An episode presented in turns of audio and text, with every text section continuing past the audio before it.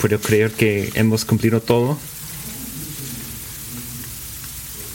Y esto no ha sido un libro excelente para pasar tiempo leyendo y estudiando. Creo que el hecho que estamos terminando, este me pegó cuando estaba preparando y pienso, no estoy seguro que, que estoy listo para terminar. Qué agradecido estoy, que no importa cualquier libro que estudiamos, encontramos la gracia del mismo autor divino.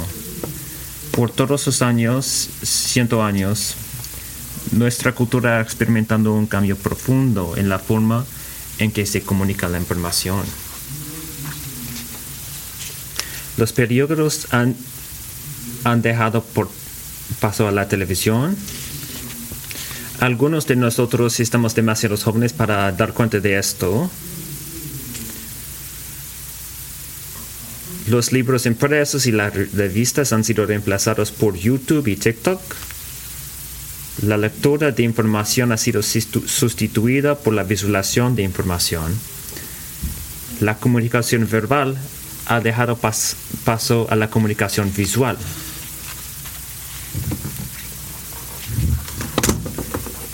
Esto podemos ver.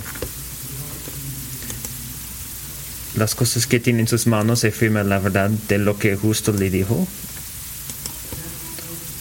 Este cambio cultural un, presenta un gran desafío para los cristianos porque... Y sus padres no me pagaron para decir esto, no. Es un gran desafío para los cristianos porque nuestra fe se centra en la palabra. Nuestro Creador y Redentor nos ha dado un, no, nos ha dado una serie de videos. Nos ha dado un libro ¿Puede ser los medios visuales una bendición tremenda? tanto para la sociedad en general y, como para el avance del reino de Dios? Absolutamente. Pero debemos recordar, en una era de desplazamiento constante, que no somos un pueblo de la pantalla de video. Somos un pueblo del, video, del libro. No, no nos ayudan los libros a conocer cosas mientras que los videos nos permiten ver cosas. Esto es cierto en parte, pero considera esto. El gran propósito de las escrituras, el propósito de las escrituras, no es llenar tu mente con un montón de hechos espirituales. Dios exhaló un libro para que al leer y meditar en su palabra, puedas ver a Dios y contemplar a Dios y quedar cautivado por Dios en toda su gloria y belleza. Este es el punto de este libro. De principio a fin, la Biblia es un libro diseñado, no solo Deuteronomio, es un libro diseñado para ayudarte a ver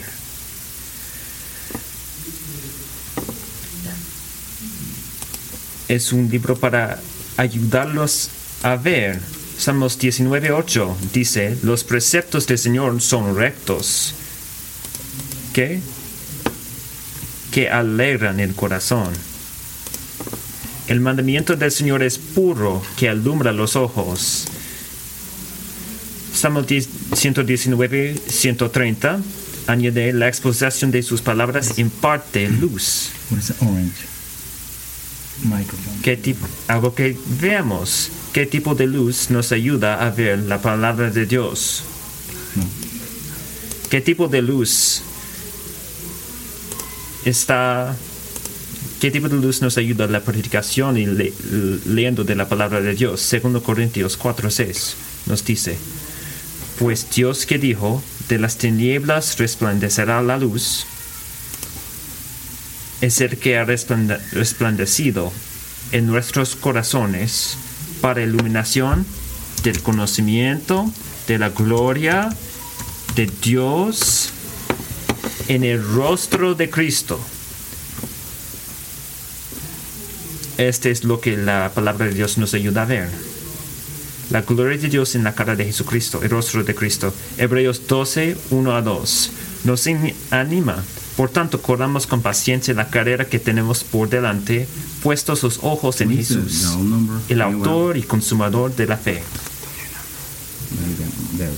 Esto es de lo que trata la vida cristiana. Es una lucha para ver. Es una lucha para ver. Desde el principio hasta el fin, Dios ha sido tan bondadoso. Hemos sido estudiando este libro durante 16 meses. Empezamos en 2022. a Ayudarnos a ver. ¿Qué hemos visto? En los tre- 33 capítulos anteriores. ¿Qué ha visto? Mientras hemos estudiado este libro, este libro. Creo que más que todo, lo que hemos visto es que nuestro Dios Trino está lleno de gracia. La ley. ¿Ha visto esto, amigo? El Dios Trino está lleno de gracia. Sabe, la ley del Antiguo Testamento, aquí es lo que significa, no es solo un conjunto de reglas aleatorias. Quizás ha pensado en esto. No es algunas reglas aleatorias.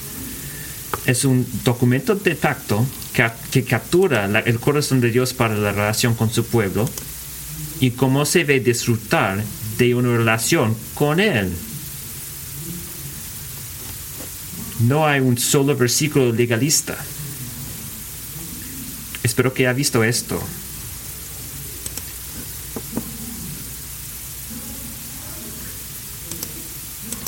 No hay ningún parte de, partecito de un eh, versículo que Dios ah, dijo a Israel que necesita ganar mi amor por obediencia. Él inicia con la gracia. Él redime con la gracia, la rescata de sus enemigos y dice, ahora confía y obedecedme para tu bien y mi gloria. Este es lo que hemos visto. Nuestro Dios Trino está lleno de gracia. Aquí es Deuteronomio en una, frase. Deuteronomio trata sobre la autoridad de Dios con amor sobre su pueblo en- en el contexto de relación del pacto con su pueblo. Es un Dios lleno de gracia. Estamos estamos un Dios con amor reina sobre nosotros. Encanta como Daniel Block habla acerca de esto. El Evangelio según Moisés ha sido rico en gracia. El regalo de la salvación gratuito e merecido. El regalo del pacto personal e íntimo. El regalo de la revelación profundo e incomparable. El regalo de la providencia paciente y amorosa. El regalo de un hogar más allá del Jordán, a punto de ser entregado en sus manos. Amigo, esto es lo que hemos visto. Este es asombroso. Amigo, la lección de lo que decides poner ante la mirada de tu mente es la decisión. Lo que eliges a, a contemplar y poner enfrente de su mente es la decisión más importante que tomarás esta semana. Piensa en esto. Deuteronomio nos sirve al dirigir nuestra mirada. Nos ayuda a poner nuestro enfoque en nuestro Dios sumamente bondadoso. Y cuando termina el libro y el autor humano, como leemos, sale de la vista, este es lo que el autor divino nos decirá, seguirá haciendo. En la angustia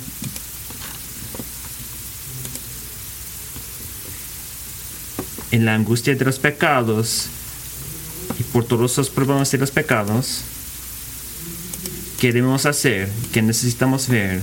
Necesitamos poner nuestros ojos y enfoque en la gloria de los cielos y el Salvador que nos traiga a casa. Hay tres cosas que necesitamos ver en esto. Esto sería la estructura de nuestro sermón. Punto uno, ver la mano de Dios en la tristeza del pecado. Ver la mano de Dios que necesitamos ver el mano de Dios en la tristeza del pecado. Ve versículo 1. Comienza con una expresión extraordinaria de humildad por parte de Moisés, que no va a saber, que no va a reconocer, sin algún contexto del, del capítulo pasado. Deuteronomio 32, 49, 52 sube a este monte, sube a estos montes de Abarim, al monte Nebo.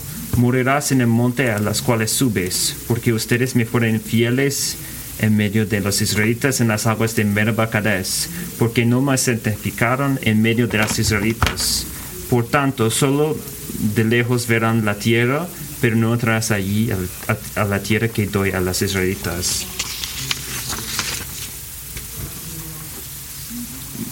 Dios dijo, habla la roca, y Moisés pegó la roca y no obedeció las palabras de Dios. Y Dios dijo, no puede entrar a la tierra. Puede verlo, pero no puede entrar. Que subes la montaña y mueres. Una pregunta. ¿Está construida la relación de Moisés con Dios sobre la gracia? ¿Qué piensa? Sí,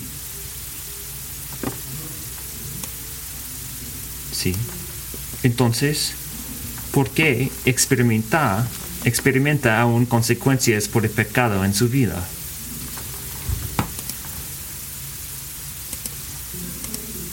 Y esto le parece raro. Quizás está pensando a la gracia o a el martillo. Y sube y muere. me parece como el martillo, así que no puede ser la gracia. Amigo, escúchame. Las consecuencias por el pecado no son lo opuesto a la gracia. Son una expresión valiosa de la gracia. Proverbios, ¿ok? Proverbios 3, 11 a 12 nos, nos, dice, Hijo mío, no rechaces la disciplina del Señor, ni aborrezcas su reprensión, porque las consecuencias que experimenta por su pecado. ¿Por qué? El Señor ama a quien reprende, como un padre al hijo que quien se deleita. Consecuencias del pecado no son lo opuesto de la gracia, son una expresión preciosa de la gracia. Cuando experimentamos las consecuencias del pecado, ya sea una oración rota, un privilegio perdido, una sanción financiera o incluso tiempo en la cárcel es una expresión o un castigo financiero es una expresión de la disciplina amorosa del Señor en nuestras vidas. Él está, Él está capturando tu atención amorosamente, amigo. ¿Por qué? No se siento amoroso. ¿Cómo puede ser amoroso? Sin predicar una sin, sin predicar una iglesia acerca de cómo la verdad no está pasando en nuestros sentimientos. Dios te llama, te ama, Dios te llama demasiado como para permitirte que sigas marchando por este camino pensando que es la marchando por este camino pensando que es el camino de la vida cuando en realidad conduce a la muerte.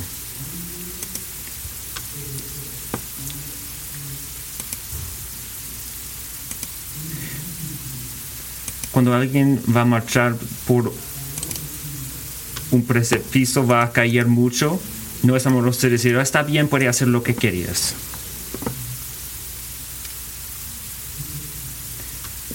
En la disciplina a los que ama, aprender a separarse del pecado siempre duele. Ciertamente fue así en la vida de Moisés. Piensa en esto cuando va a subir más nivel, había pasado los últimos 40, 40 años de su vida guiando a Israel hacia este lugar exacto.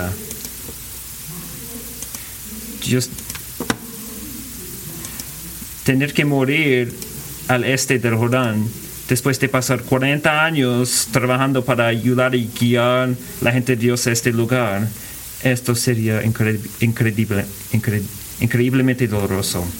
Imagina que Dios te dijera, debido a tu pecado, quiere que subas esta montaña y mueras. ¿Qué harías? Me sentaría. ¿Qué responderías? Mm, lo que yo quería decir, me sentiría fuertemente tentado a reservar un boleto solo de ida, de ida a no Nínive y unirme al profeta Jonás. Yo quería unirme con Jonás y, salir. No me acercaría a Monte Nebo. Y me, gusta las, me, me encantan las excursiones. Pero subir a Monte Nebo es exactamente lo que hizo Moisés. ¿Por qué?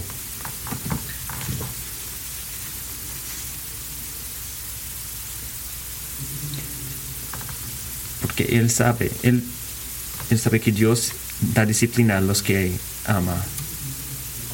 Esto es lo que predicó por toda su vida a Israel.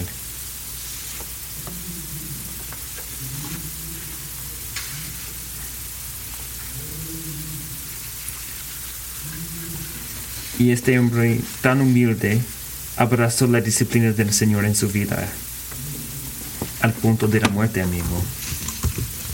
Amigo, ¿cómo respondes cuando experimentes consecuencias que cambien la vida debido al pecado en tu vida?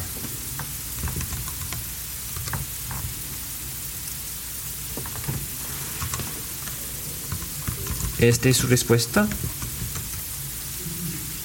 ¿O luchas? desprecias al Señor. O dice, ¿por qué hagas esto? O respondes a las autoridades humanas que Él ha establecido con un suspiro fatigado de lástima propia. O te humilles bajo la poderosa mano de Dios, sabiendo, sabiendo que el buen y soberano plan de Dios para tu vida no dejará de cumplirse. Observe el versículo 5. Este no es imaginario. Moisés, el siervo del Señor en la tierra de Moab, murió conforme a la palabra del Señor. ¿Da cuenta de esto? El pecado de Moisés acortó el pecado de Moisés la longitud de sus días en la tierra. Sí, pero significa eso que desde el momento que desobedeció las consecuencias del pecado, comenzaron a tomar el control en la vida de Moisés. No. ¿Qué dice la palabra del Señor? La palabra del Señor es la razón que murió Moisés. En su pecado, en el pecado de Moisés, la palabra del Señor permaneció soberana. Los propósitos del Señor por la vida de Moisés continuaron prevaleciendo. Pero ¿por qué debería tener esperanza? Quizás está pensando, ¿qué esperanza tengo si no puedo, si he pecado mucho? Y porque tú estás en el púlpito, porque Dios no quiere una persona como yo en el púlpito. Amigo, puedes tener esperanza. Cuando ha tenido un desastre y fracasado mucho, porque cuando sobreabundan los pecados, la gracia sobreabunda más. Se, se sienta la sobreabundancia de pecado y las consecuencias en su vida. Si puede sentar esto, al mismo lugar también la gracia de Dios sobreabunda. Esa promesa de Dios a ti, cristiano Mire el principio del versículo 5. ¿Quién murió en el monte de Nibu a causa de sus consecuencias de su pecado? ¿Quién? ¿Qué dicen las escrituras? Ahí Moisés, el siervo del Señor, murió. ¿Da cuenta de esto? ¿Sabe que cuántas veces en el Antiguo Testamento está llamado el siervo del Señor? ¿Qué significa esto? ¿Qué grita esto? Piensa en, piensa en esta manera. Solo pensamos que hay dos categorías de cristianos. Están los siervos inmaculados del Señor, que nunca cometen grandes errores y por lo cual pueden hacer cosas increíbles en el reino de Dios. Y entonces están los fracasados que han pecado de muchas maneras y no son útiles en el reino de Dios. Amigo, eso es una mentira. Este no es la verdad. ¿Cómo sabe esto? ¿Es porque el pastor dijo esto? No. ¿Sabe esto? Porque el libro entero de Deuteronomio termina con Moisés experimentando las dolorosas consecuencias del pecado.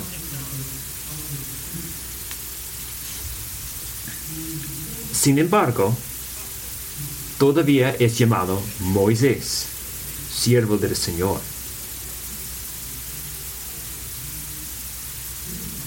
¿Tiene categoría para esto? Es la manera que ve y trata las otras gente en tu vida, especialmente los líderes. ¿Tiene una categoría para este? ¿Por qué podría Moisés tener en medio de experimentar la angustia de sus pecados y todavía me identifica a él, Dios identificó a él como siervo del Señor? Es el hecho porque su identidad y también las identidades de nosotros, y quién somos, está fundamentada en la gracia.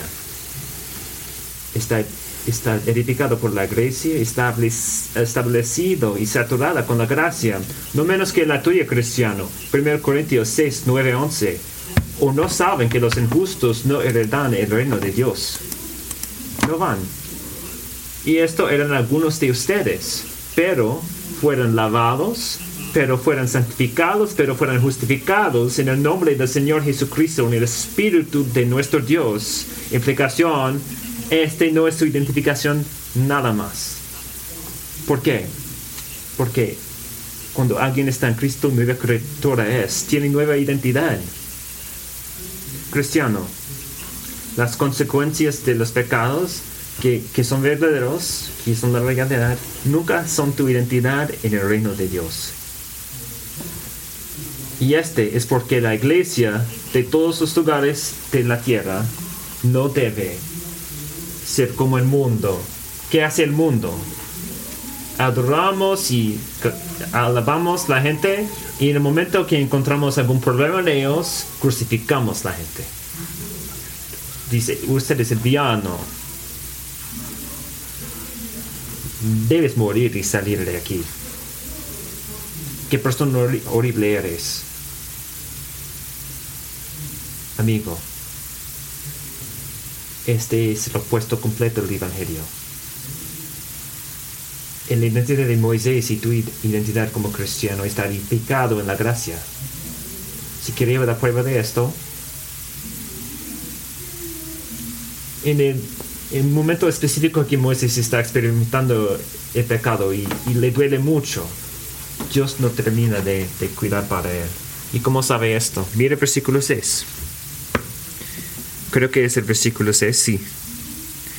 ¿Quién lo entierra? Moisés. El Señor lo hace. ¿Qué pensamos nosotros? ¿Qué es nuestra tendencia? Ok, quizás porque el Evangelio está bien. Aunque estoy experimentando consecuencias de pecado, por causa de Jesús puedo saber por alguna, alguna manera, no, ah, por Jesús no voy al infierno. Gracias a Dios, pero ahorita todavía está sufriendo, estoy sufriendo, ¿no, amigo? Aun cuando él está sufriendo por las consecuencias de su pecado, Dios acerca, acercó a Moisés para cuidar para él, para sepulcrar él. Qué dignidad, qué, qué, qué amor y bondad. A menos que el Señor regrese primero, aquí está la verdad. Todos vamos a morir como resultado del pecado de Adán nuestro cupo y corrupción heredadas.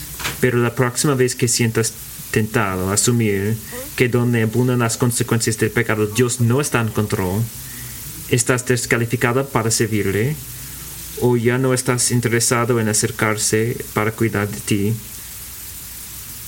recuerda Moisés. Observe y recuerda Moisés. ¿Qué necesita observar? Observa en mano de Dios. En medio de la angustia del pecado. Es la primera cosa que necesitamos ver. Aquí es el segundo. Ve la gloria del cielo a través del ojo de la fe. Ve la gloria del cielo a través del ojo de la fe. ¿Qué significa por esto? La palabra divina que establece el límite de los días en la tierra es la misma palabra que presenta la promesa de la vida eterna en los nuevos cielos y la nueva tierra en que mora la justicia. Mira versículo 2. Moisés obedece al Señor al subir al monte, literalmente camino hacia su muerte.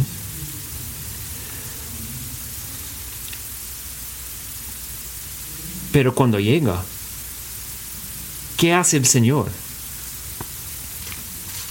¿Qué hace el Señor primero? Y el Señor mostró, le mostró toda la tierra. Desde Dan en el norte hasta el Negev en el sur, desde Jericó en el este hacia el, Mediterráneo en el oeste, le dio Moisés un recorrido visual por todos los ángulos del lugar que había preparado para su gente. Mira versículo 4. Y el Señor le dijo, Moisés, esta es la tierra que juré dar a Abraham, a Isaac y a Jacob. Yo la daré a tu descendencia. ¿Piensa que verla trajo alegría a Moisés? Sin duda. Gozo increíble.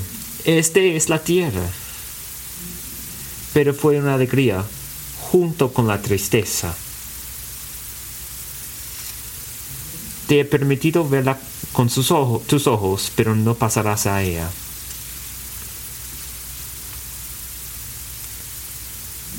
Al este de Edén, estar involucrado en la obra redentora de Dios, como lo estaba Moisés, siempre ha traído alegría y tristeza. Alegría y tristeza. Siempre con angustia, pero siempre con gozo. Hay alegría al contemplar la bondad y fidelidad de Dios mientras nos unimos a la obra que está haciendo a nuestro, alrededor. Pero hay una angustia profunda cuando estamos enfrentando por las consecuencias por nuestro pecado en nuestras vidas por la gente alrededor y por el mundo. Y Moisés conocía ambas experiencias demasiado bien. Hay un sentido, amigos. Nuestras vidas enteras están pasado en el monte Nebo. No estamos en casa ahorita, hermanas y hermanos. No estamos en casa. Y mientras el Señor con gracia ayudó Israel a ver su, hogar en, en Canaán, también con nosotros vemos nuestro hogar eterno con los ojos de la fe.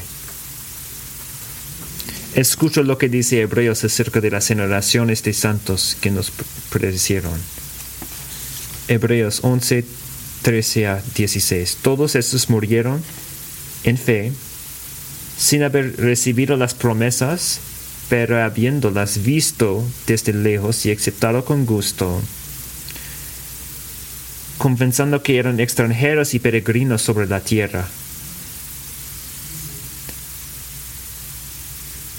Porque los dicen tales cosas claramente dar a entender que buscan una patria propia y si en verdad hubieran estado pensado en aquella patria de donde salieron, habrían tenido oportunidad de volver, pero en realidad anhelan una patria mejor, es decir, la celestial. por lo cual Dios se avergüenza de ser llamado Dios de ellos, pues les ha pre- preparado una ciudad. Amigos, ¿anhelas estar en casa?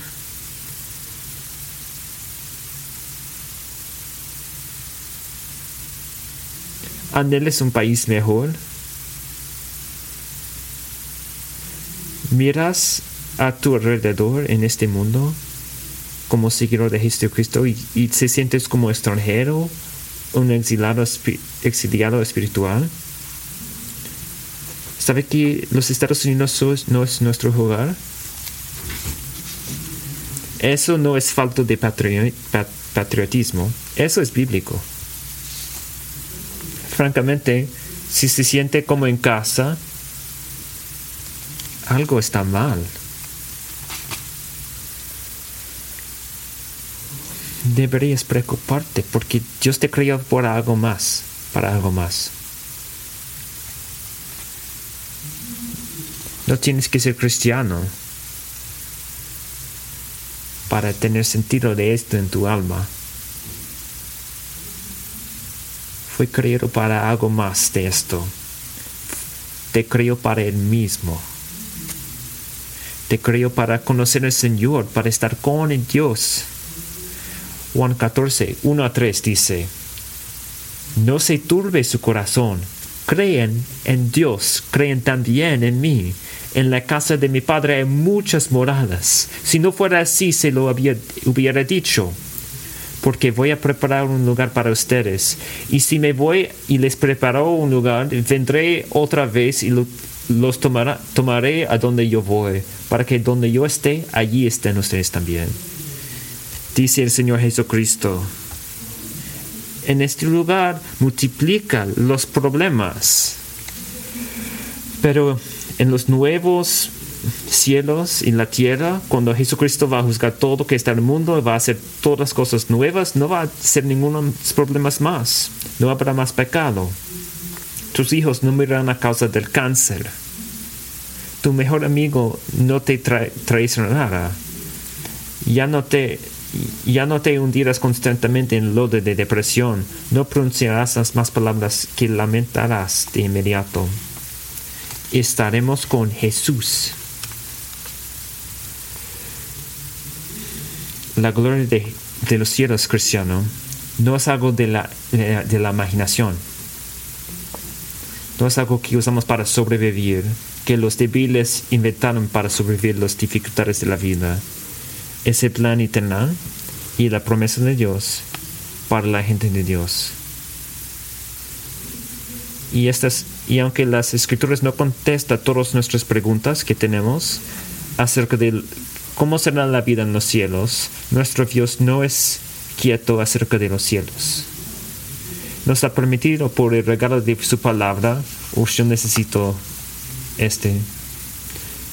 La, la grabación no, no, no sería bueno.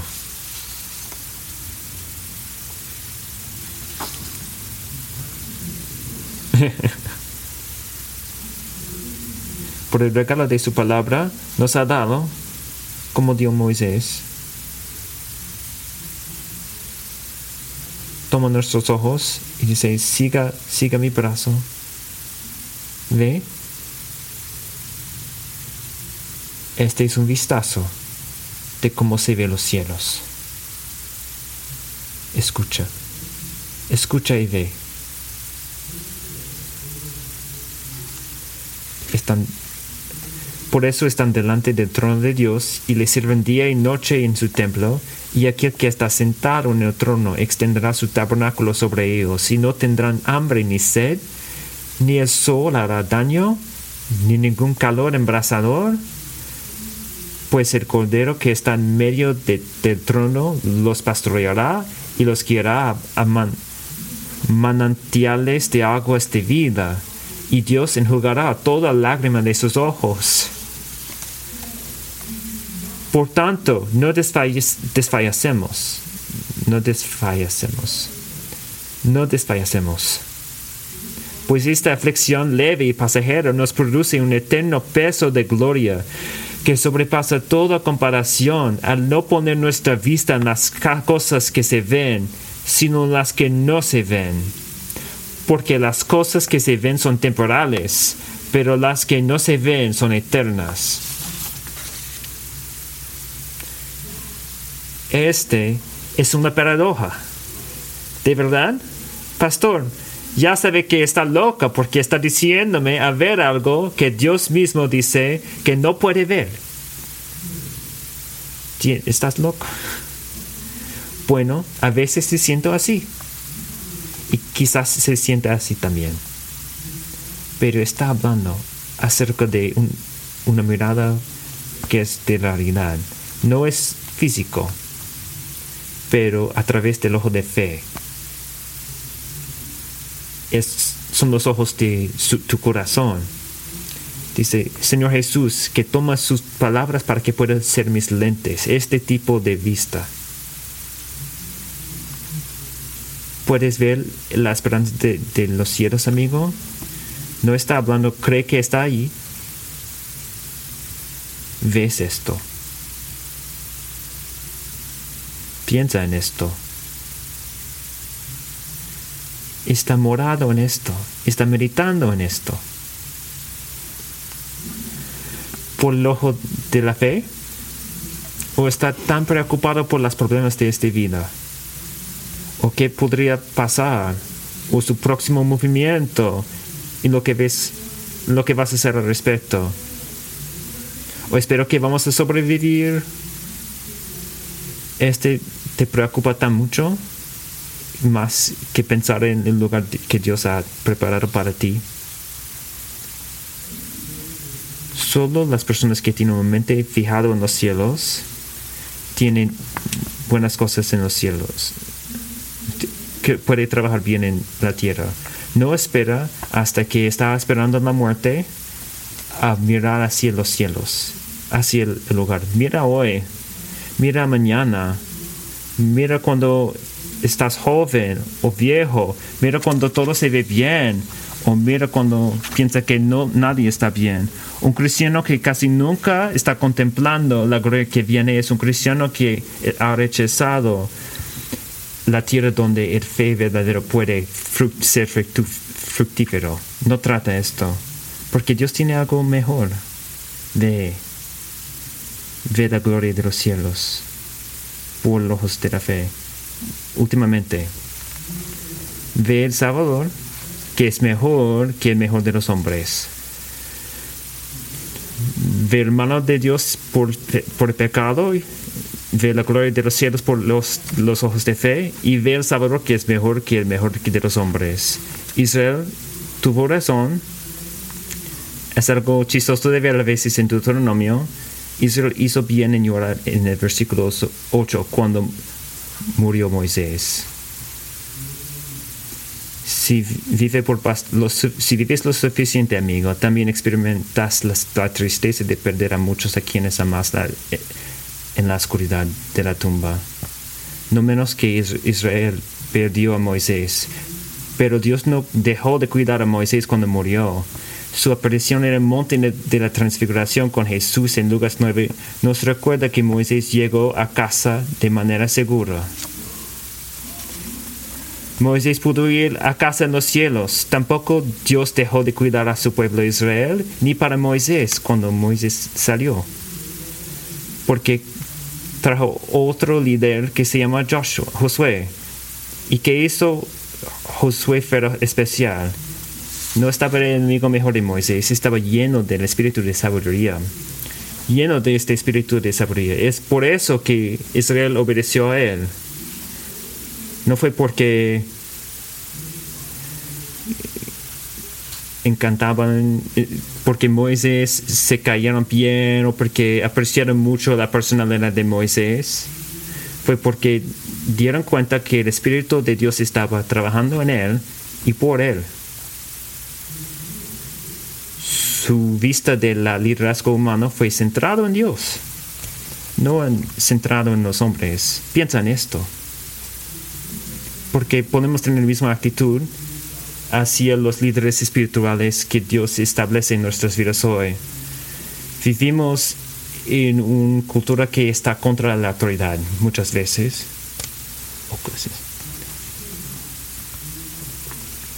Y esto no es anti-autoridad, pero es simplemente cualquier autoridad que no está mía. Piensa en esto. Deuteronomio 34.9 nos llama a un camino mejor. ¿Y por qué Israel siguió a él? Es un, es un camino como así. En la medida en que los líderes espirituales que Dios ha puesto en tu vida te insten a hacer como el Señor había mandado a Moisés, a ordenar tu vida de acuerdo con los prioridades y propósitos de Dios, deberías seguirlos humilde y alegremente, no porque confíes en ellos, sino porque confías en el Señor que está trabajando a través de ellos, incluyendo pecados y debilidades. Y honestamente, Dios nos ayuda a aprender este. En cada temporada de la vida, en la última instancia, no es un líder humano lo que más necesitamos Mira Moisés en versículo 10. Moisés fue un profeta increíble, conocía al Señor cara a cara. Realizó todo tipo de milagros, signos y maravillas cuando guía a Israel fuera de la esclavitud en Egipto. Hizo tan muchos actos de gran poder, como partando el mar rojo. Y como líderes espirituales, casi ninguno de los líderes espirituales, oh, okay son mejor que Moisés. Pero Moisés mismo sabía que Israel necesitaba más de lo que él podría proporcionar. Deuteronomio 18:15. Un, una profeta de, de medio de ti, de tus hermanos, como yo, te levantará al Señor tu Dios y a Él orarán. Amigo, este es exactamente lo que sucedió siglos después, cuando la palabra de Dios y la revelación de Dios mismo que Moisés reveló y comunicó, este, esta palabra, la palabra de Dios, se hizo carne. Hebreos 3, 5 a 6. Moisés fue fiel en toda la casa de Dios como siervo para testimonio de lo que se iba a decir más tarde. Pero Cristo fue fiel como hijo sobre la casa de Dios, como un hijo. Cuando el editor de Deuteronomio escribió en versículo 10, el pueblo de Dios estaba aún esperando. Amigos, por causa de Jesús, por eso marqué, esta espera ha terminado. Por completo, Disfrutó Moisés una relación íntima con Dios, Jesús lo conoce mejor. Juan 10, 15. Al igual del Padre me conoce y yo lo conozco el Padre. ¿Por qué? Juan 10, 30. Porque yo y el Padre somos uno. ¿Triunfó Moisés sobre Faraón y todos sus ejércitos? Los milagros y prodigios y señales que Jesús realizó, Hechos 2.22, son mucho mejores. Triunfó sobre pecado, Satanás y la muerte enaltecía Moisés el poder y la gloria de Dios ante su pueblo, lo que Jesús hizo, lo que hizo Jesús es mucho mejor. Filipenses 2, 8 a 11, y hallándose en forma de hombre, se humilló él mismo, haciéndose obediente hasta la muerte, y muerte de cruz. Pero no como Moisés en, en Monte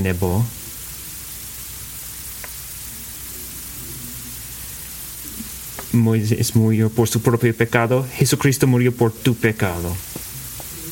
Por lo cual Dios también lo exaltó hasta lo sumo y le confirió el nombre que es sobre todo nombre, para que el nombre de Jesús se dobla todo el día de los que están en los cielos y en la tierra y debajo de la tierra, y toda lengua confiese que Jesucristo es el Señor para la gloria de Dios Padre.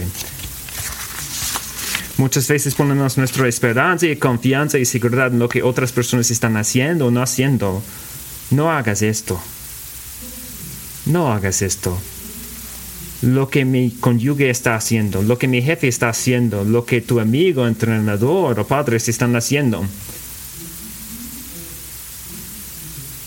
Si muchas veces tiene desatisfacción por muchas personas en tu vida, ves las otras personas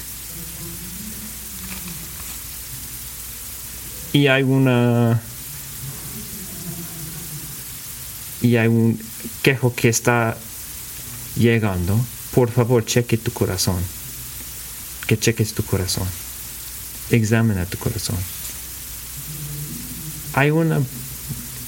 Hay muchas veces que Israel quejó a Moisés cuando lo que de verdad necesito hacer ir a Jesús, ir a Dios y confiar en Él.